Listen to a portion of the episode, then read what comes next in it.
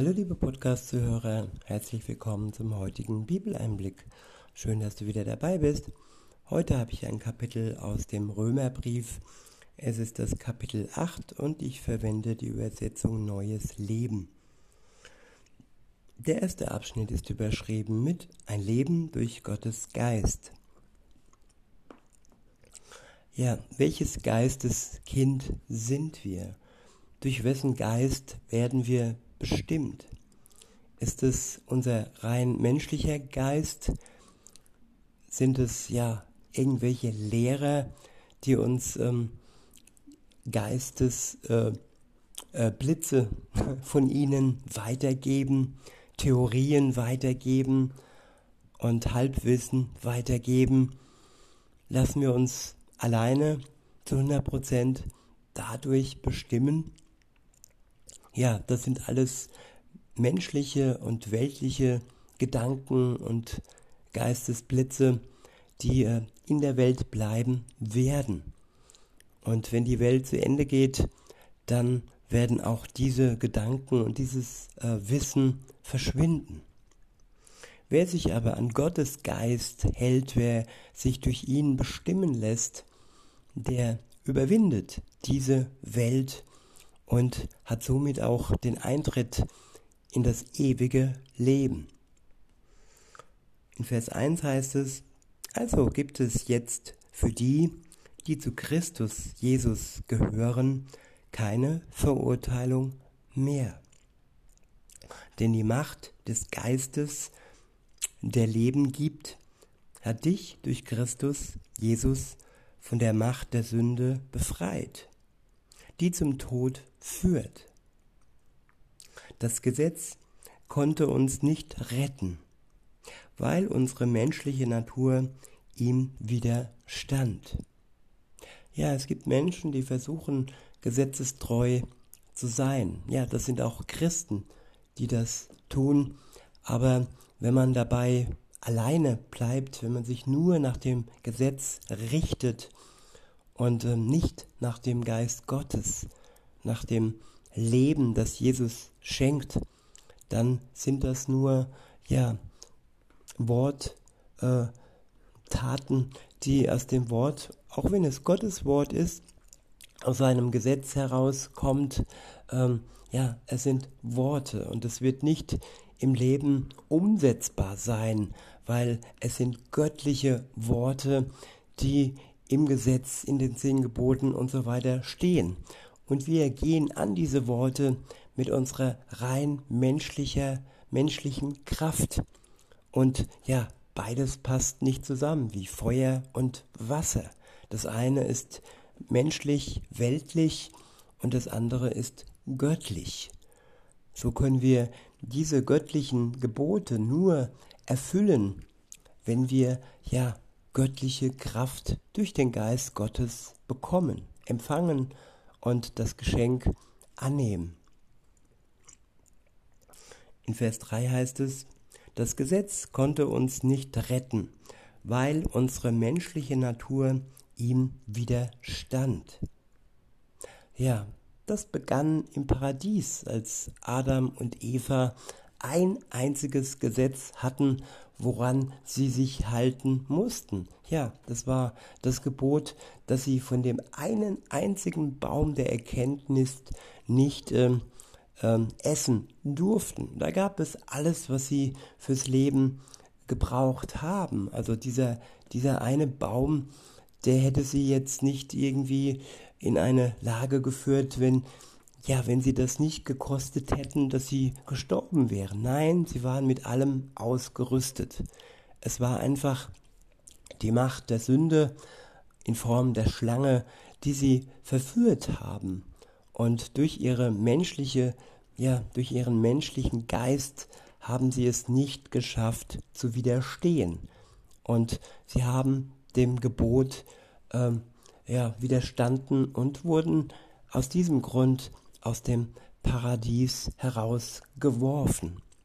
Und nur durch den Geist Gottes und durch das ewige Leben, das uns Jesus schenkt, indem er uns ähm, erlöst, indem er uns unsere Schuld nimmt, die uns von Gott trennt. Nur dadurch kommen wir wieder ins Paradies. Es ist eine Rückkehr der Menschen da, wo sie damals, wo Adam und Eva aus dem Paradies herausgeworfen wurden, wegen ihrer Verfehlung, wegen der Schuld. Weiter heißt es, deshalb sandte Gott seinen Sohn zu uns. Er kam in menschlicher Gestalt, wie wir, aber ohne Sünde. Gott zerstörte die Herrschaft der Sünde über uns. Ja, hier steht über uns. Hier steht nicht, dass er seitdem die Herrschaft der Sünde ähm, in der Welt zerstörte. Das steht noch bevor, wenn Jesus Christus wiederkommt. Aber im Moment kann das für uns persönlich geschehen, dass für unser Leben die Herrschaft der Sünde durch unseren Glauben an Jesus Christus zerstört werden kann. Ich wiederhole und fahre fort. Er kam in menschlicher Gestalt wie wir, aber ohne Sünde. Gott zerstörte die Herrschaft der Sünde über uns, indem er seinen Sohn stellvertretend für unsere Schuld verurteilte. Ja, Jesus ist der Stellvertreter. Er ist der, der für unsere Schuld eintritt, der anstelle von uns, für uns ans Kreuz gegangen ist. Er hätte das nicht nötig gehabt. Er ist der Sohn Gottes. Er war ohne Schuld in dieser Welt und er tat es alleine für seine Freunde. Er starb für seine Freunde. Und diese Freundschaft, liebe Zuhörerin, lieber Zuhörer, die kannst du schließen mit Jesus. Aber jede Freundschaft muss erstmal geschlossen werden, damit sie Bestand hat. Einfach so äh, ist er, kann er nicht einfach unser Freund sein. Das geht nur, wenn zwei Seiten sagen, ich möchte dein Freund sein, ich möchte deine Freundin sein. Dieser Bund, der kann erstmal geschlossen werden und er muss auch geschlossen werden und vorher kann er uns nicht wirklich helfen und uns von unserer Schuld befreien. In Vers 4 heißt es, das tat er, damit die gerechten Forderungen des Gesetzes durch uns erfüllt würden und wir uns nicht länger von unserer menschlichen Natur, sondern vom Geist Gottes leiten lassen. Das Wort Gottes stellt eine Forderung. Und diese Forderung wurde nicht aufgehoben, ähm, als Jesus kam. Das Alte Testament, der alte Bund, er wurde nicht aufgehoben. Er wurde durch das Neue Testament ja veredelt, verbessert, kann man sagen. Und das Gesetz besteht nach wie vor. Aber wie gesagt, ohne Jesus, ohne seinen Geist sind wir nicht in der Lage, es zu befolgen. Weiter heißt es in Vers 5, wer von seiner menschlichen Natur beherrscht wird, ist von ihren selbstsüchtigen Wünschen bestimmt. Doch wer vom Heiligen Geist geleitet wird, richtet sich nach dem, was der Geist will. Wenn du dich von deiner menschlichen Natur bestimmen lässt, führt das zum Tod. Doch wenn der Heilige Geist dich bestimmt, bedeutet das Leben und Frieden.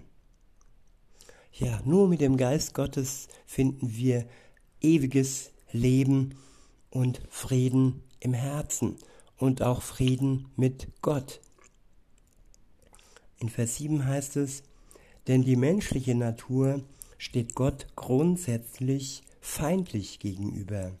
Sie hat sich nicht dem Gesetz Gottes unterstellt und wird es auch nicht können. Ja, es ist unmöglich, dies zu können, auch wenn wir es wollen. Ohne den Geist Gottes können wir uns dem Gesetz Gottes nicht unterstellen. Das ist unmöglich.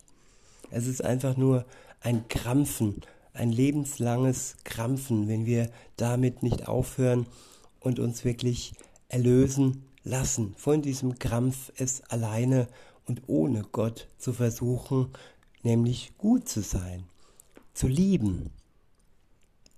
In Vers 8 heißt es, deshalb können Menschen, die noch von ihrer menschlichen Natur beherrscht werden, Gott niemals gefallen. Und warum nicht? Ja, weil Gott gefällt die Sünde nicht.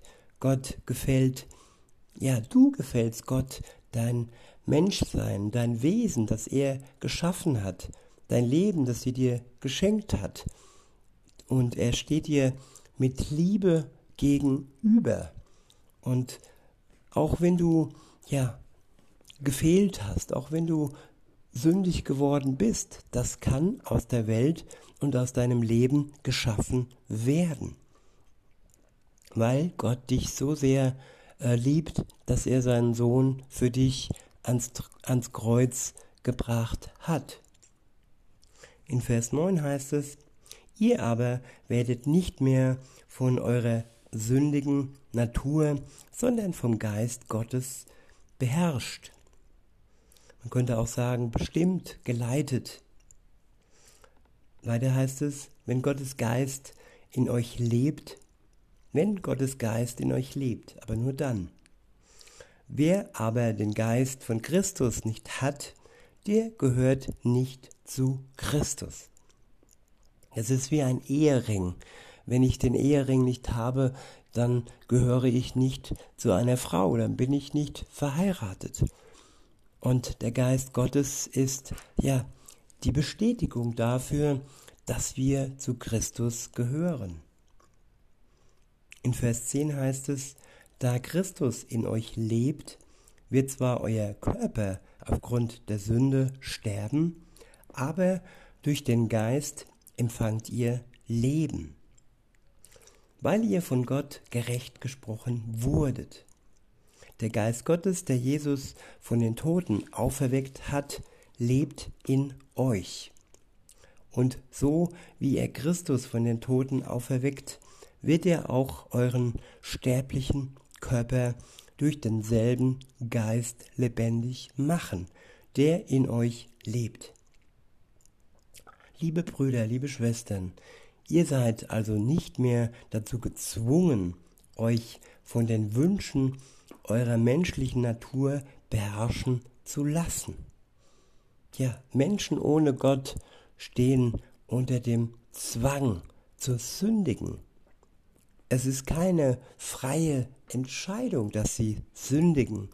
Und all das Gekrampfe und gut sein wollen, ist nicht das, was sie, ja, was Gott sich wünscht. Es ist nur Schauspiel, es ist nur Schau. Und wenn sie dann schwach werden, reißen sie alles wieder zusammen. Wie ein Kartenhaus fällt es zusammen. In Vers 13 heißt es, denn wenn ihr euch weiter von ihr bestimmen lasst, werdet ihr sterben. Wenn ihr euch aber durch die Kraft des Heiligen Geistes von eurem alten Wesen und den bösen Taten abwendet, werdet ihr leben. Abwendung von dem alten Leben, Umkehr zu Gott. Das ist der richtige und ja, der wahre Weg, der Sinn macht. In Vers 14 heißt es, denn alle, die vom Geist Gottes bestimmt werden, sind Kinder Gottes. Deshalb verhaltet euch nicht wie ängstliche, wie ängstliche Sklaven. Wir sind doch Kinder Gottes geworden und, und dürfen ihm aber Vater rufen. Ja, welcher Gott äh, ja, lässt sich aber Vater rufen? Und welche Angehörigen einer Religion dürfen sich Kinder Gottes nennen? Nein, das gibt es nur im Christentum. Und alle anderen äh, Religionen, ja, die unterjochen und die, ja, tun die Leute nicht wirklich frei machen. In Vers 16 heißt es, denn der Geist Gottes selbst bestätigt uns tief im Herzen, dass wir Gottes Kinder sind. Ja, wir haben eine Bestätigung durch den Geist Gottes. Es ist keine, kein vages Vermuten, es ist kein Hoffen, es ist praktisch der Stempel, so nach dem Motto hier Kind Gottes, schwarz auf weiß und auch lebendig durch den Geist Gottes haben wir es in unserem Herzen als Gewissheit. In Vers 17 heißt es, und als seine Kinder sind wir auch Miterben an seinem Reichtum. Denn alles, was Gott seinem Sohn Christus gibt, gehört auch uns. Doch wenn wir an seiner Herrlichkeit teilhaben wollen, müssen wir auch seine Leiden mit ihm teilen. Ich würde sagen, wir dürfen sie mit ihm teilen, denn Jesus litt für uns am Kreuz und die Leiden, die wir dann erdulden dürfen, die sind im Vergleich dazu nicht groß und fallen nicht sehr ins Gewicht im Vergleich zur Herrlichkeit, die wir dann in der Ewigkeit mit Gott haben werden. Und genau darum geht es in den nächsten Versen um die Herrlichkeit. Der nächste Abschnitt ist überschrieben mit die zukünftige Herrlichkeit. In Vers 18 heißt es, ich bin aber davon überzeugt, dass unsere jetzigen Leiden bedeutungslos sind im Vergleich zu der Herrlichkeit, die er uns später schenken wird.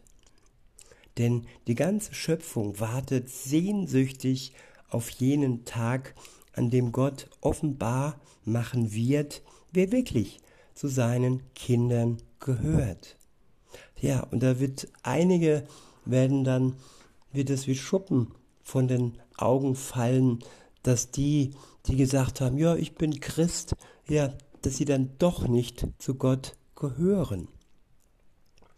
Und auch die Schwachen im Glauben, sage ich mal, sie werden sehen, dass Jesus sie trotzdem liebt und dass er nicht erwartet, dass wir immer mega stark sind.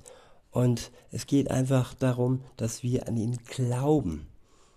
Auch wenn der Glaube so groß ist wie ein Senfkorn, es ist ein Glaube, der Berge versetzen könnte.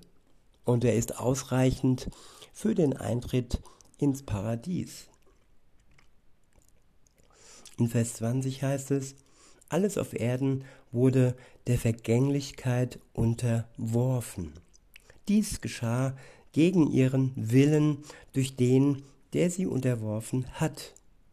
Ja, viele möchten leben, leben, ganz lange leben, gesund leben und sie sind nicht in der Lage, dies anzuerkennen und sie akzeptieren nicht, dass sie ja der Vergänglichkeit, seit sie auf der Welt sind, unterworfen sind.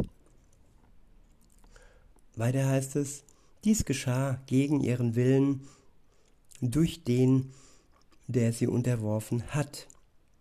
Aber die ganze Schöpfung hofft auf den Tag, an dem sie von von Tod und Vergänglichkeit befreit wird, zur herrlichen Freiheit der Kinder Gottes.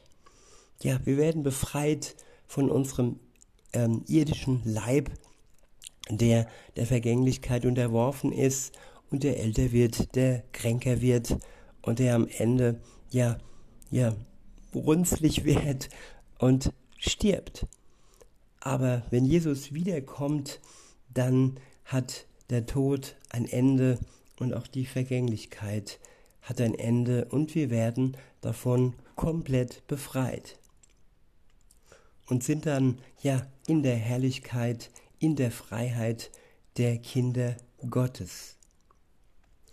In Vers 22 heißt es, denn wir wissen, dass die ganze Schöpfung bis zu diesem Augenblick mit uns seufzt wie unter den Schmerzen einer Geburt.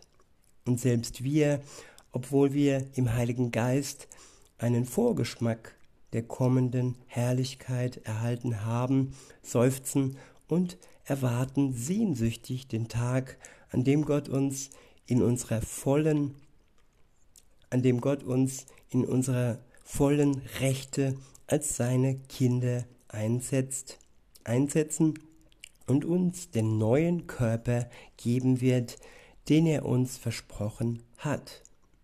Ja, Jesus hatte nach seiner Auferstehung auch schon diesen neuen Körper und den werden wir dann auch bekommen.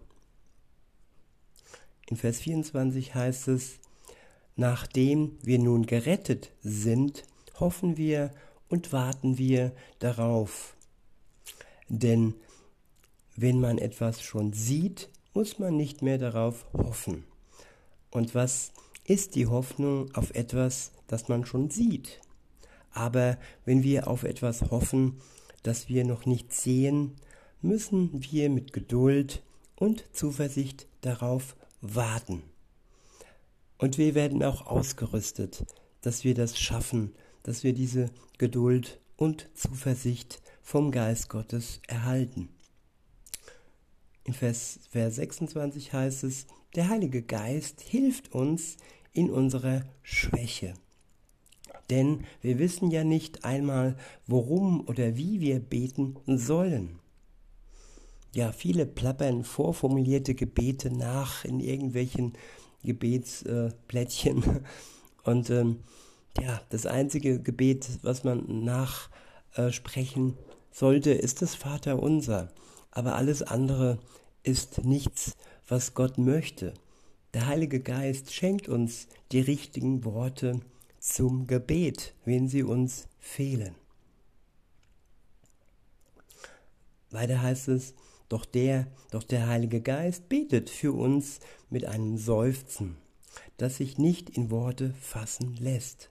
Und der Vater, der alle Herzen kennt, weiß, was der Geist sagt, denn der Geist bittet für die, die zu Gott gehören, wie es dem Willen Gottes entspricht.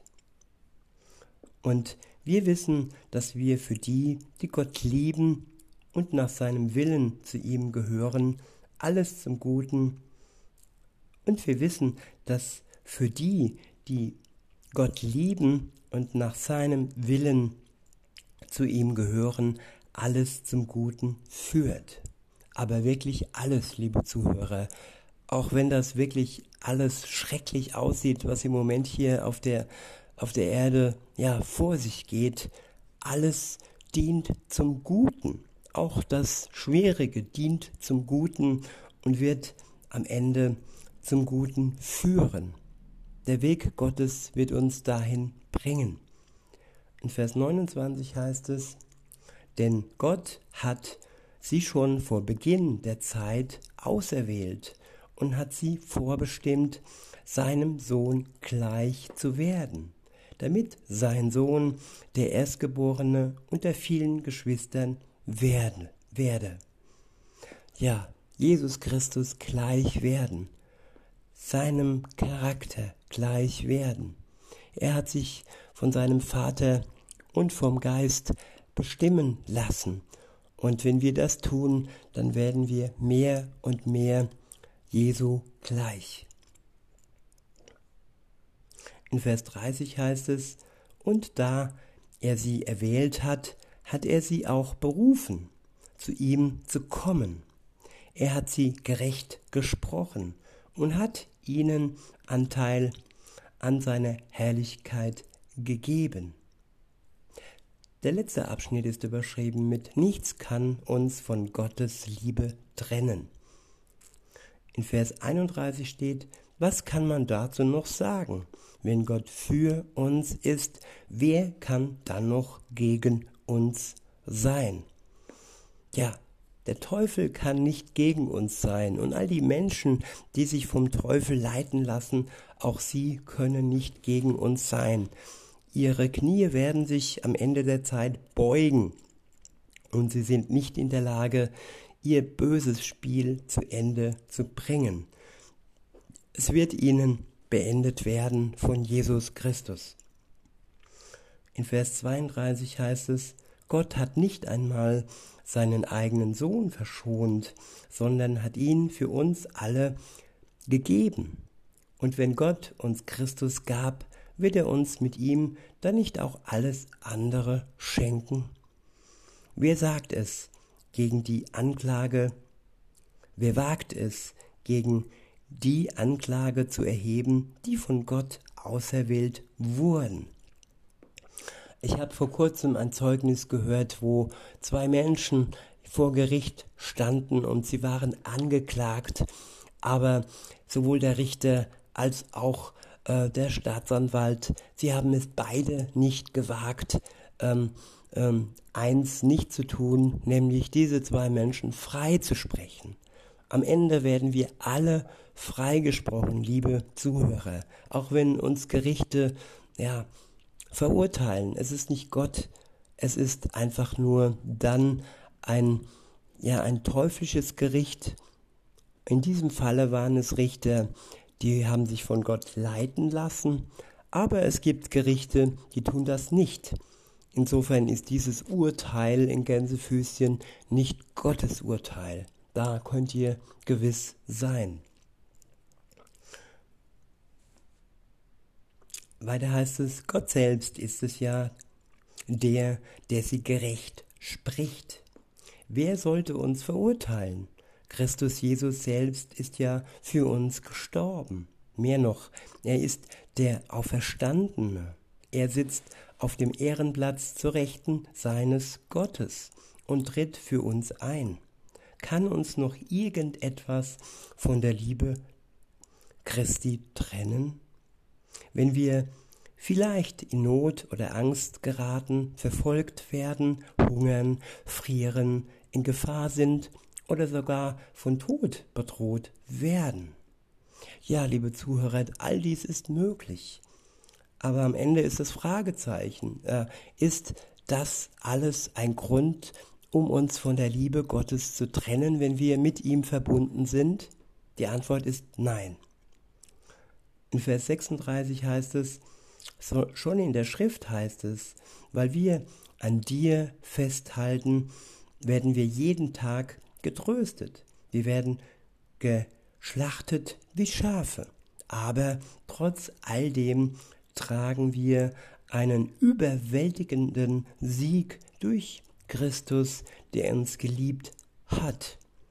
Ja, Christus ist unser Grund, durch ihn haben wir den Sieg, egal was uns passiert in dieser Welt, sogar wenn sie uns schlachten. Ja, schlimmeres kann man sich nicht vorstellen. Wir haben dennoch den Sieg. Man kann uns vielleicht unseren Körper und unseren irdischen Körper nehmen, aber nicht unser ewiges Leben, unsere Seele, die kann uns niemand töten. Das ist unmöglich, wenn wir mit Jesus verbunden sind. Das ist die Voraussetzung. Durch ihn und seinen Geist. In Vers 38 heißt es, ich bin überzeugt, nichts kann uns von seiner Liebe trennen. Weder Tod noch Leben, weder Engel noch Mächte, weder unsere Ängste in der Gegenwart noch unsere Sorgen um die Zukunft. Ja, nicht Einmal die Mächte der Hölle können uns von der Liebe Gottes trennen. Und wären wir hoch über den Himmel oder befänden wir uns in den tiefsten Tiefen des Ozeans, nichts und niemand in der ganzen Schöpfung kann uns von der Liebe Gottes trennen. Denn in Christus Jesus, unserem Herrn, erschienen ist die in Christus Jesus in unserem Herrn erschienen ist. Ich wiederhole den letzten Vers. Und wären wir noch über, den, über dem Himmel oder befänden uns in den tiefsten Tiefen des Ozeans, nichts und niemand in der ganzen Schöpfung kann uns von der Liebe Gottes trennen, die in Christus Jesus, unserem Herrn, erschienen ist. In diesem Sinne, liebe Zuhörer, wünsche ich euch viel Zuversicht in der Gewissheit, dass uns nichts von der Liebe Gottes trennen kann. Ich sage bis denne.